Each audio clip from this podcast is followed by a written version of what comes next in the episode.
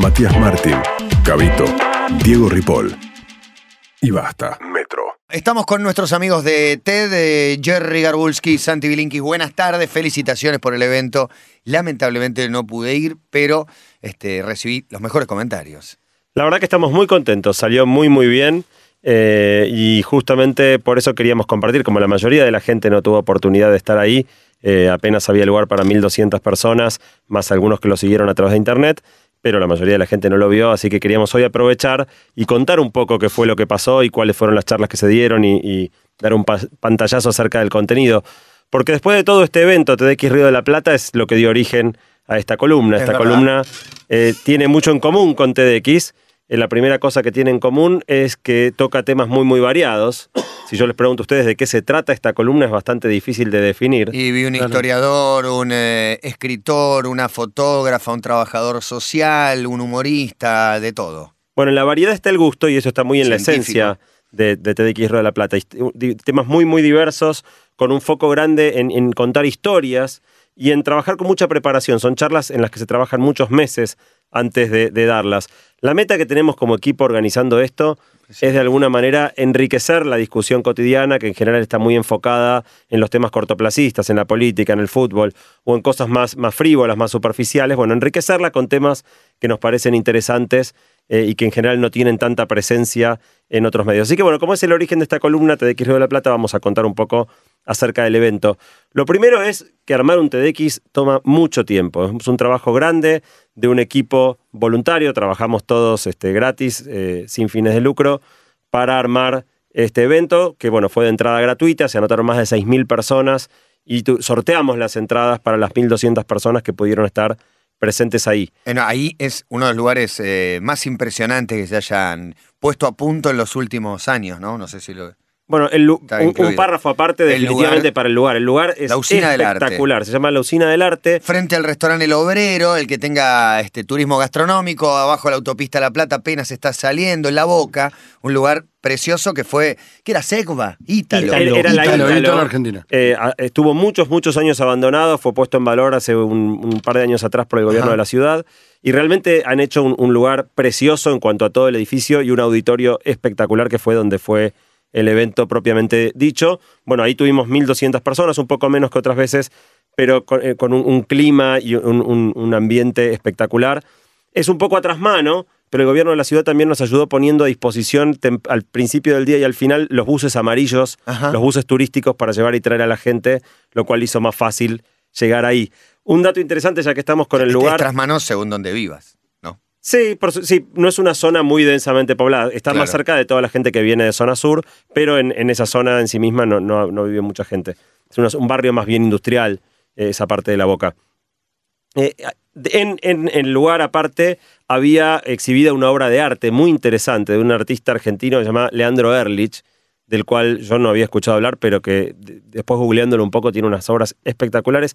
Ahí tenía una obra que, que impactó muchísimo a la gente, que es una casa de tres pisos, pero en vez de estar puesta una casa antigua, en vez de estar puesta vertical, como cualquier casa está horizontal, está sobre el piso, y tiene un espejo enorme que te permite ver el reflejo de la casa que te la hace parecer ver parada. Pero vos básicamente podés subirte a la casa y, por ejemplo, ponerte acostado como si estuvieras colgando de un balcón, y si te miran desde el lado en el espejo, la casa se ve vertical y vos estás colgando y puedes sacarte fotos. Bueno, y a eso le agregamos nosotros algunas eh, instalaciones de artistas que llevamos también para ese día. Una llamada Bisontes de Mariano Giro y una aproximación a una película de una chica Cecilia Salkowicz.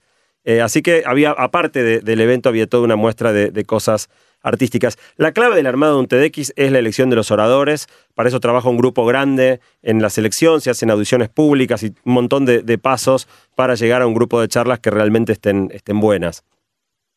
Un párrafo aparte también para la gente, una onda espectacular, las personas que fueron. A las siete y media de la mañana ya había gente esperando para entrar, el evento empezaba a las nueve, siete y media ya había gente haciendo cola afuera, estuvo lleno total todo el día. Eh, y era muy interesante ver porque el TDX es un formato que no permite interacción con los oradores. No se puede levantar la mano y hacerle una pregunta al que está hablando, pero los oradores están disponibles durante los, recreos entre charlas y era espectacular ver a todo el mundo rodeando a los, a los eh, eh, oradores casi como si fueran estrellas de rock. Llenándolo de preguntas. Me imagino Miguel de San Martín, el tipo que arma el software para que el Curiosity aterrice en Marte, respondiendo preguntas de la más variada índole. ¿no? Infinitas. Realmente, quizá Miguel es el ejemplo más gráfico. Parecía una estrella de rock. Y sí. Hmm. Y Eh, viene le- de afuera, está muy mediático el tema y da para preguntar. Así que realmente fue muy especial también por la onda que le puso la gente, más allá de la propuesta desde el contenido. Pero yendo al contenido en sí mismo, eh, fueron 18 charlas que hubo en este día, eh, con duraciones que van entre 6 y 18 minutos. Una de las particularidades del formato eh, es esto de charlas cortas, las más largas son de 18 minutos. Eh, se transmitió en, vivo en internet y filmamos todo, de manera que en las próximas semanas todos los videos de las charlas estas van a estar subidas al sitio de tdxriodelplata.org. Los videos van a estar muy pronto. Mientras tanto, los que estén muy ansiosos pueden ver los videos de los eventos anteriores que sí ya están disponibles. Ajá. Tuvimos el gusto de que condujera el evento eh, Diego Golombek junto a Max Goldenberg. Ajá. Max que había hecho su debut acompañándote a vos Correcto. la vez pasada, esta vez acompañó a Diego Golombek eh, y la verdad que salió todo muy bien. Así que bueno, sin mayor introducción, vamos ahora a contarles un poco acerca específicamente de las charlas que se dieron.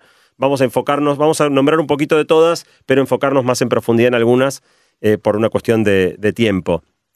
El evento lo abrió Miguel San Martín, hablábamos recién de él, le tocó dar la primera charla y la verdad que fue una charla muy, muy interesante, muy impactante. Él empezó contando cuando vivía en Río Negro, en Villa Regina, el día que Viking, que fue la primera misión que el hombre mandó a Marte, aterrizó. Y él vio en la tapa del diario de Villa Regina la foto de la pata de la nave Viking apoyada sobre el piso marciano. Él tenía como 13 años, ¿no? En este momento o algo así. Más o menos, Era unos chico. 13 años. Eh, y el, ver esa foto le, dio sentido a su vida. Él contó que él vio esa foto y dijo, bueno, a esto es a lo que yo me quiero dedicar. Sintió la inspiración de pensar que él quería dedicar su vida a poner una nave en Marte. Eh, de ahí vino toda su carrera de estudio, se fue a estudiar a- al MIT, una universidad de tecnología en Estados Unidos, donde se recibió de ingeniero aeronáutico y espacial. Eh, y entró a trabajar en el área de la NASA, que se llama JPL, JPL, que hace las misiones a Marte. O sea, fue logrando paso por paso todas Claro. las cosas que llevaban a poder hacer eso Qué que él- loco. y qué, que qué quería. inspirador, por un lado, que ahí te das cuenta que no tenés que nacer en el lugar perfecto, puedes vivir en un pueblo lejano este, de la capital de la, de la Argentina y es posible. Y segundo, eh, me parece que eligió una carrera en la cual vas a estar toda tu vida para llegar a un granito, que es este, no un granito, sino un gran hito. Eh, pero es como vas a laburar 30 años para esto. El próximo hito, capaz que dentro de 25 años. No sé si va va a haber uno por año de esto. No, sin duda uno por año no, porque cada una de estas misiones toma alrededor de ocho años desde que se comienza a trabajar Claro. hasta que se, se consigue. Muchas, muchas se cortan en el medio y por ahí estuviste cuatro años trabajando en una misión y la misión se aborta y te quedas este, con las manos vacías. Él contó igual cómo participó de algunas misiones anteriores a Marte, pero en Curiosity fue la primera misión donde él tenía una enorme responsabilidad, que era diseñar todo, digamos, es- la- las naves que van a Marte no las puede manejar un piloto, obviamente, porque no solo no hay una persona ahí, sino que tampoco se pueden controlar desde la Tierra por el tiempo que toma en llegar la información. Con lo cual, la nave vuela en piloto automático y tiene que aterrizar sola. Lo que Miguel San Martín hizo fue construir el software para que la nave pueda aterrizar entendiendo todo lo que está pasando hasta posarse sobre la superficie de Marte contó todos los desafíos de la misión y terminó con un video muy emotivo que mezclaba animación por las partes que no se pueden filmar porque ocurrían en Marte con lo que realmente estaba pasando en la Tierra en todo el momento del aterrizaje hasta concluir con Curiosity posado sobre la superficie de Marte. Y cerró con una foto muy parecida a la, La que del había Viking, visto cuando era chiquito. donde se veía la pata ahora de Curiosity, el vehículo que él ayudó a poner apoyado sobre la superficie de Marte, y planteando que ojalá la foto de esta misión sirva de inspiración a un montón de jóvenes para que Qué puedan bueno. hacer algo. Fuerte el aplauso. Sí. Emotivo final. Realmente fue así y una cosa que a mí me puso los pelos de punta es que en la mitad de la charla él contó algo que no contó tanto todavía, eh, y es que pocos días antes de que aterrizara el Curiosity en Marte, ellos se dieron cuenta que el software que habían preparado para controlar el aterrizaje tenía un error. O sea, un error suyo podría haber eh, hecho, Hecho que fuera fracasar la... catástrofe total para la misión. ¿Y cómo se 2.500 hizo? millones de dólares en juego por un error de, su- de- de él y de su ¿Pero es equipo. un error de él o esas cosas que no...? Es de su equipo, pero él lideraba el equipo. Y lo interesante es que él contó cuál fue re- su reacción. O sea, hay muchos errores en la vida en que el que comete el error lo esconde. Sí, es verdad. con la esperanza, tocando madera, cruzando los dedos con la esperanza de que nadie se entere y no pase nada, y si llega a pasar algo que nadie sepa que fue él, él tuvo la reacción opuesta. Él lo que hizo fue reunió a su equipo, entendieron rápidamente cuál había sido el error, cuáles podían ser las consecuencias de ese error, porque imagínense que es un sistema súper complejo, Claro. Y entonces es muy difícil de predecir un error de este tipo, cómo podía repercutir en todos los sistemas de la nave. Y fue y le dijo rápidamente al jefe de toda la misión, diciendo, hemos cometido este error, estas son las alternativas que tenemos. estuvo trabajando sin dormir durante bastante tiempo para arreglarlo. Me animo a decir que se lo terminaron reconociendo. Eh, Esa actitud. Absolutamente. Las- las- él el- contaba la, la- la- la grata sorpresa de que lo que recibió fue una felicitación por tener el coraje de enfrentar su error. Si él lo escondía, había alta. Si, si realmente eh, la nave, la misión fracasaba por esto, eh, hubiera sido difícil saber que el error había sido de él. No es que era, iba a quedar expuesto claro. y sin embargo él de todos modos tomó la decisión de, de enfrentar las consecuencias de su error y, y corregirlo. Y apenas 24 horas antes de llegar fue que introdujeron esta corrección en el software sin estar completamente seguros de que fuera a resultar. Así ¿Y el que, error cuál era? ¿Se podía hacer fácil de es- explicar? sí, es uno de los eh, elementos, que uno de los detectores, de los instrumentos que estaba en el satélite, en el, en el programa, en el software, estaba puesto como 4 centímetros desplazado de su posición real. Eh, Simplemente eso. Y Eh, sí, Simplemente también. eso. Ponete Eh, las pilas, ¿no? Ya. No, no, pero le están mandando a, a miles de kilómetros, puede ser una catástrofe. Claro, lo más inspirador fue, fue esto, que, que, mm, cuando él se fue a dormir después de estar trabajando durante un día y medio seguido tratando de resolver esto, el jefe de la misión le dice, te felicito. Él dice, ¿cómo me felicita? Yo hice un error que por poco hace que fracase. No, no, te felicito porque una vez cometido ese error, tu actitud es ejemplar. La actitud que vos tuviste de tom- tomar total responsabilidad, agarrar a tu equipo y trabajar como bestias para tratar de entender qué había que hacer y venir y planteármelo enseguida, es algo que ojalá todo el mundo Y pudiera es hacer. verdad, la lección a aprender es esa. Errores cometemos todos. No todos reaccionan con el coraje, la valentía que, que reacciona Miguel de San Martín. Realmente Miguel es una persona muy especial y fue un, un lujo enorme poder tenerlo con nosotros en TDX. Después la siguiente charla la dio Andy Freire, que estuvo hace poco en Basta. Sí, vino acá, hablando exactamente, de el emprendedor. emprendimiento. Habló en este caso de emprendimiento social y de cómo darle a otros nos hace bien. Y, y nombró varios estudios científicos que muestran esto de que darle a otros nos hace bien. Incluso citó que eh, cerebralmente la gratificación que nos da darle a otros puede ser comparable a la gratificación que nos da el sexo.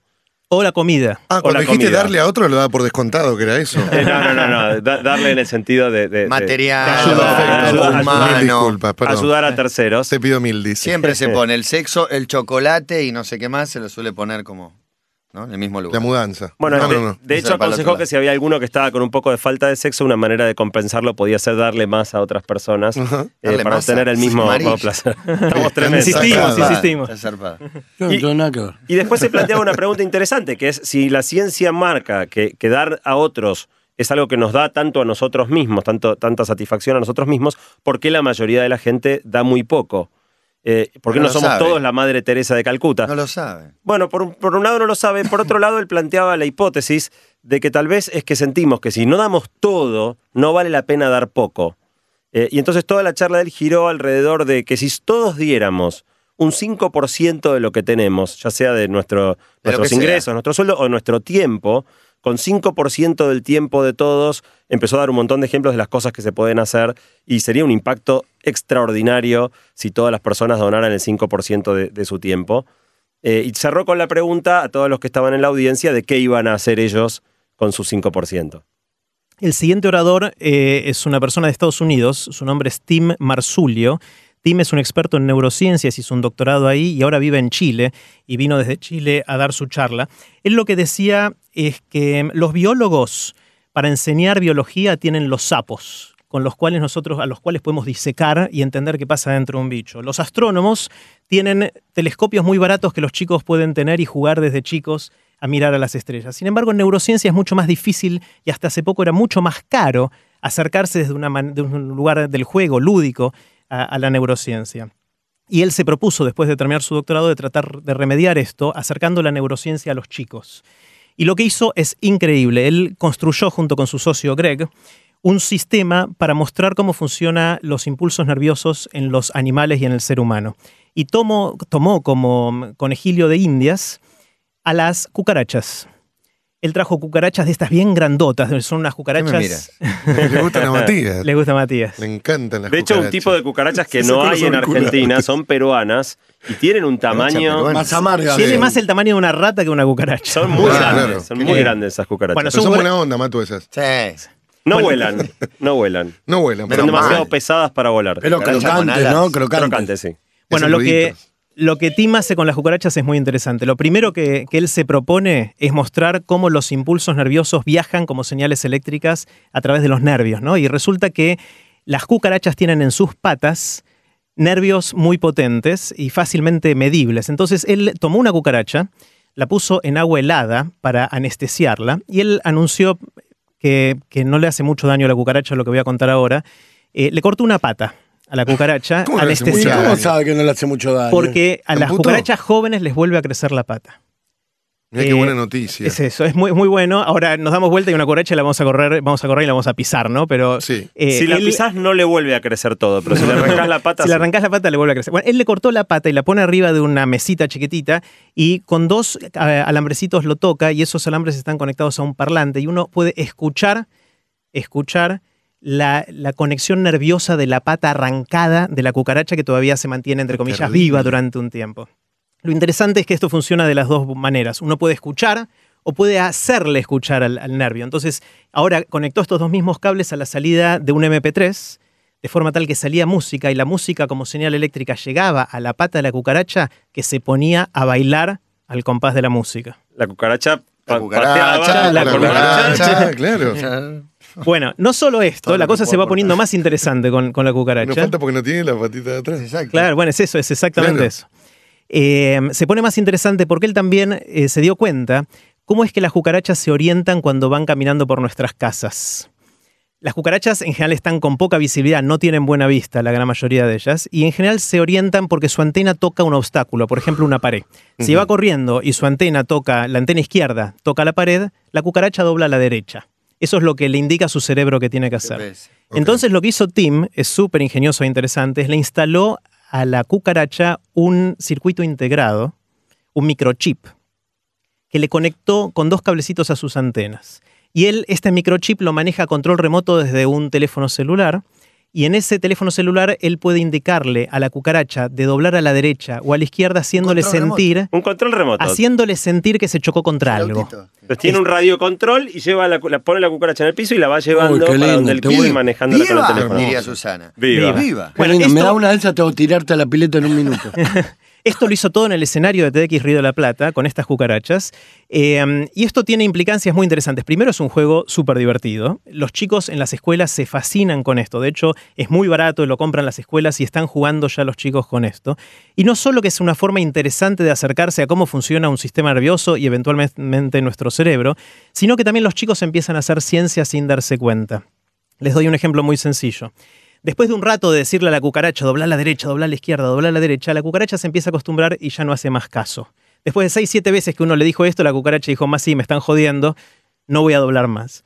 Y eso es porque el, impulso eléctrico que le mandamos a la cucaracha siempre es igual. Los chicos, un poco en joda, un poco en serio, dijeron, vamos a ponerle música a, a las antenas de la cucaracha a ver qué pasa. Y cuando le ponen música, resulta que genera menos acostumbramiento y uno puede seguir manejando la cucaracha por mucho más tiempo.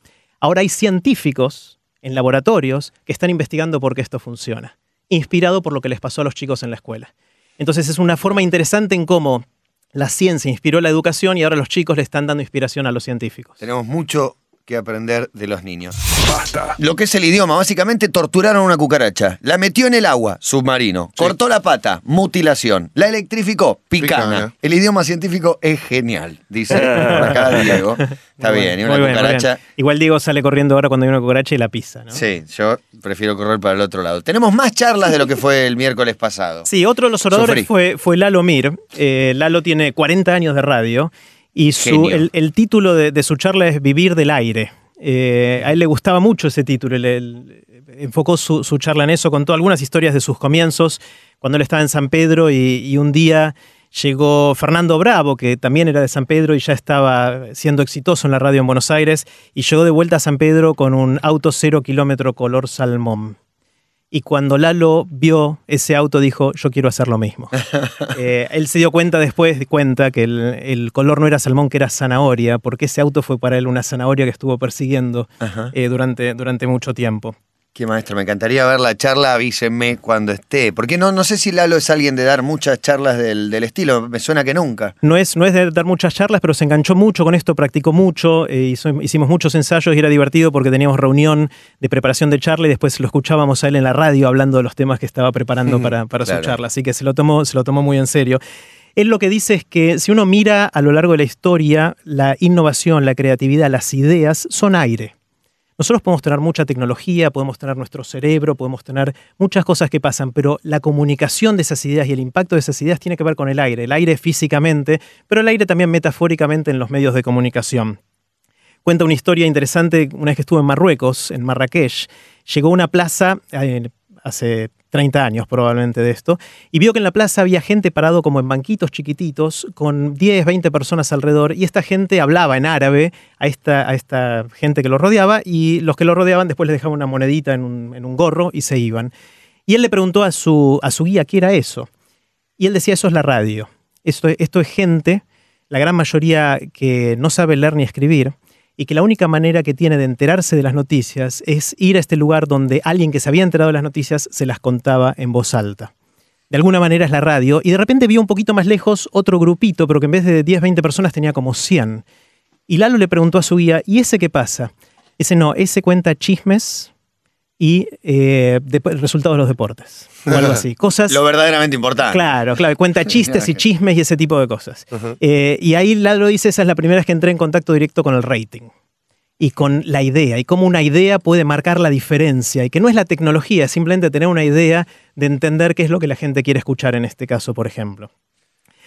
Él habló mucho también de la relación entre la radio y la tecnología. Eh, él argumenta que la tecnología, Internet, las redes sociales, etcétera, no cambiaron fundamentalmente la radio, que la radio se parece mucho más a la literatura que quizás a otros medios, en el sentido que la gente en este caso escucha, la literatura lee, pero todo transcurre en la cabeza del oyente o del, o del lector en cada uno de esos casos, y esa es la imaginación y donde surgen las ideas. Y él cree que por eso la radio fue por ahora impactada menos que otros medios de comunicación por la tecnología.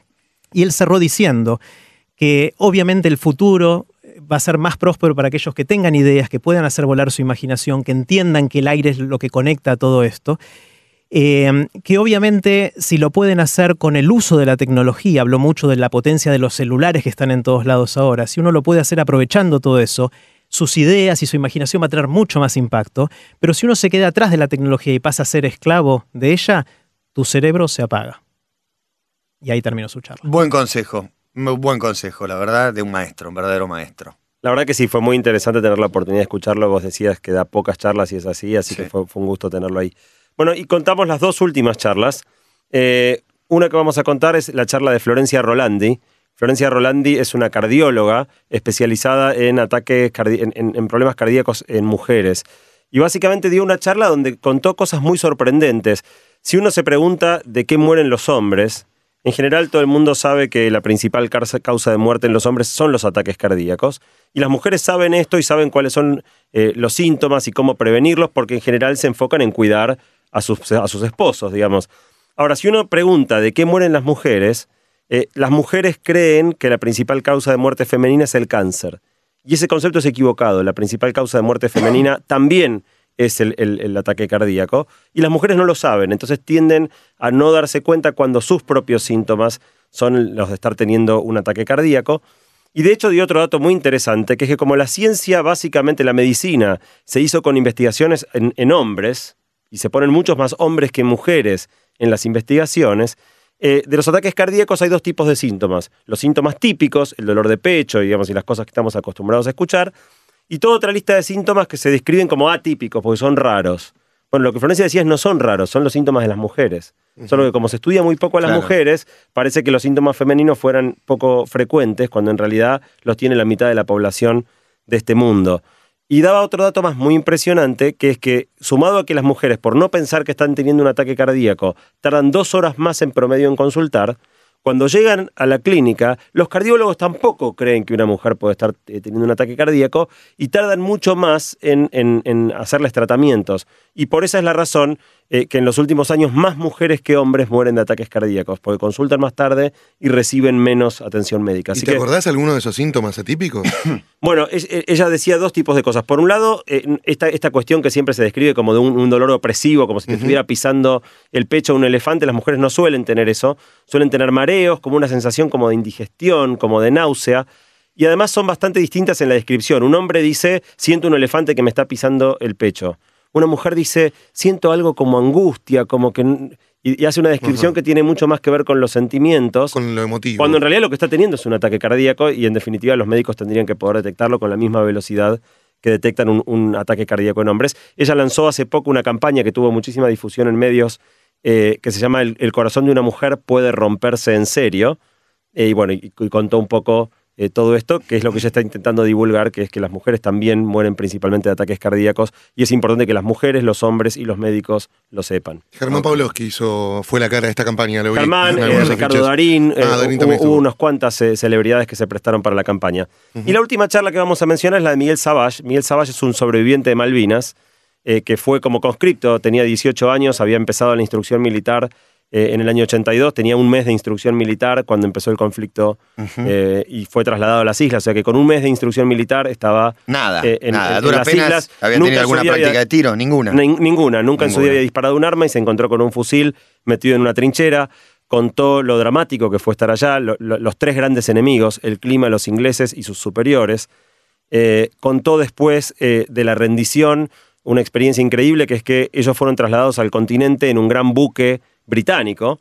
Eh, y él, pensó, cuando los metían a todos prisioneros eh, en medio de todos los británicos, que iba a haber una reacción de odio entre los británicos y los argentinos, y que después de unos minutos de charlar, él hablaba muy bien inglés, entonces hacía de intérprete, que en unos pocos minutos de charla eran amigos.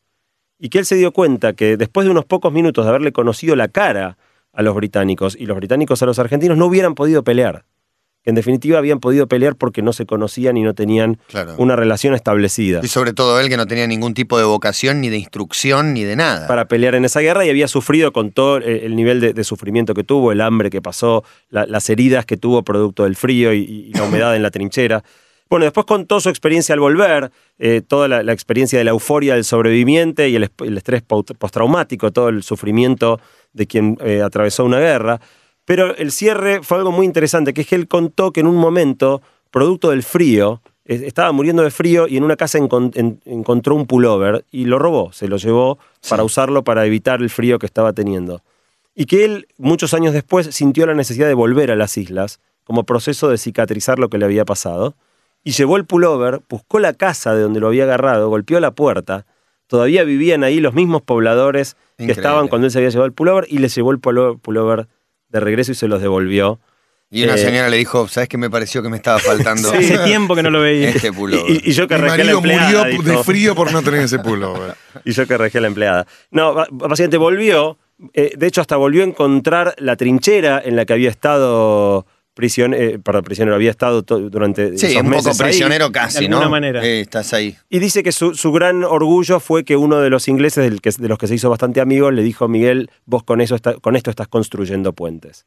Y que en definitiva toda esta eh, situación le cicatrizó con esto de volver a las islas y sentir que estaba construyendo un puente para el futuro. Momento emotivo también este, con un sobreviviente de, Malvinas. Fue muy emotivo y tuvo una ovación de pie de todo el auditorio durante un rato largo. Eh, estaban todos llorando al, terminar la charla. Tuvo que pasar mucho tiempo para que tengan un reconocimiento todos los que... Claro, y de hecho él durante los primeros 20 años después de la guerra no habló del tema. Y eso le pasa a muchos de los excombatientes, de los sobrevivientes, eh, que durante un tiempo lo tienen que sacar de su cabeza porque si no es muy difícil vivir con eso. Pero llega un momento en que encuentran la necesidad de empezar a comunicarlo, de escribir libros, de dar charlas, de contar su, historia. Tenemos muchas más eh, charlas, no las vamos a tocar hoy porque no tenemos tiempo, pero más adelante queremos hacerlo en, próximos programas. Queremos contarles también que ya estamos empezando a soñar con qué hacer el año que viene. Fue también este evento que tenemos muchas ideas. Eh, vamos a hacer un programa de tele ¿De verdad? con las charlas de TX Río de la Plata. Todavía no les vamos a contar ningún detalle ni, ni, por dónde va a salir, pero ya está en producción. En las próximas semanas vamos a, contarle, a contarles a todos de qué se trata. Tenemos una revista que repartimos en el evento gratuitamente. Es una revista enfocada en seis oradores que tuvimos hasta ahora en el área de salud. Lo que decidimos es como ya tenemos 95 charlas hay muchas charlas en algunos temas. Por ejemplo, en salud tenemos unos cuantos oradores. Y dijimos, agarremos seis de estos oradores, entre los que están Mariano Sigma, Sigman, eh, Diego Golombek, donde está eh, Galo Soler Ilia y algunos más, y les hicimos entrevistas en profundidad. Esta revista, que también va a estar disponible gratuitamente en Internet en, PDF, eh, complementa las charlas de cada uno de ellos, mirando a la persona, entendiendo cuáles son sus motivaciones. Y creemos que es una manera de seguir agregándole riqueza a los contenidos que producimos. También otra cosa interesante, y no sé cuánto se sabe esto, Y es que en Argentina hay un montón de eventos TEDx distintos. Nosotros hacemos con Santi y un equipo grande eh, TEDx Río de la Plata, que lo hacemos acá en, la ciudad de Buenos Aires, pero hay muchos más eh, eh, eventos TEDx en el interior. Para darles una idea, hay eventos en ciudades grandes como TEDx Córdoba, TEDx Mendoza, TEDx Rosario, que de hecho es el martes que viene, martes 6 de noviembre es TEDx Rosario, así que toda la gente que esté en el litoral o que esté cerca de Rosario, acérquese, que va a estar muy, muy bueno. Eh, pero también eh, TDX Tucumán, o en ciudades más chicas como TDX Bahía Blanca, en La Rioja, en San Martín de los Andes, La Cumbre y La Falda, Laguna Setúbal, que es el nombre que tiene el TDX en eh, la ciudad de Santa Fe, TDX Mar del Plata, Resistencia, Ushuaia, etcétera, etcétera. Hay muchos, hay en universidades, TDX UTN, TDX Universidad Nacional de Cuyo, etcétera, etcétera. Esto es un movimiento que está surgiendo, muchos de estos eventos son chiquititos, pero hechos con el mismo amor que le ponemos nosotros para hacer TDX Río de la Plata. Así que toda la gente del interior acérquese porque es muy probable que en su ciudad o en su pueblo haya algún a través de la web pueden encontrarlo y encontrarse y ver las charlas que son inspiradoras eh, eh, acostumbrarse a la mecánica de escuchar una a la mañana, a la noche, cada tanto, una vez por semana, lo que les parezca según su Así es. Y si quieren seguir alguna recomendación que tiramos cada tanto en Twitter, eh, usamos arroba TDXR de la P. Así que síganos ahí, vamos a ir comentando novedades y cuando van saliendo los videos los vamos a ir anunciando las próximas semanas. Tenemos eh, un par de remeras del evento de TDX al 4551-9510. Los primeros dos que llamen se pueden llevar las remeras que tenemos puesta aquí en la mesa nosotros. Nos encontramos en dos semanas, correctamente, con Jerry, con Santi Bilinkis. Muchas gracias. Gracias. Matías Martín, Cabito, Diego Ripoll. Y basta.